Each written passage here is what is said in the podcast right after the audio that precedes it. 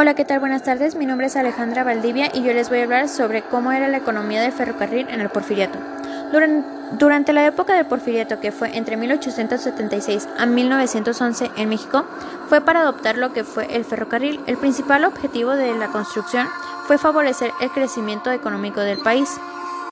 Las líneas ferrocarrileras se centraron en la conexión de los centros mineros de los puertos y la frontera norte. Solo bajo esas condiciones fue posible que las intervenciones pudieran ser viables y, y obtuvieran rendimientos al ferrocarril. Este buscaba eliminar las asimetrías en comunicación y transporte. Asimismo, promovió la inversión tanto de su construcción como en otros rubros como el minero, petrolero y manufacturero. Por esta razón, se convirtió en la prioridad central para el gobierno de Porfirio Díaz.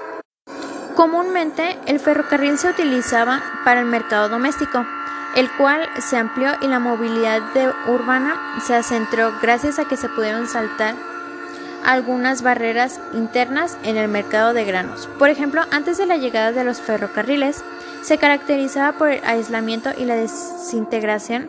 Con el ferrocarril fue posible unir mercados regionales facilitando una destrucción más eficaz y menos costosa de trigo y maíz, entre otros granos.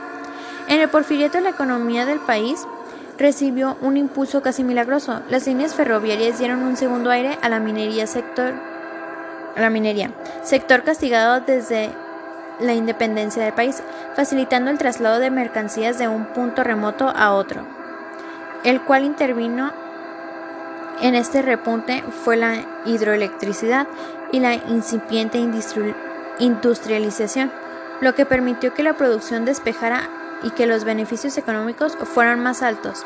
Finalmente, la llegada de las tecnologías como el ferrocarril, la energía eléctrica y la industria de los hidrocarburos tuvieron un impacto significativo en la estratificación social. A finales del siglo XIX, manifestantes de esto fue el surgimiento de una nueva clase de empresarios ricos relacionados con la industria ferroviaria, petrolera y manufacturera.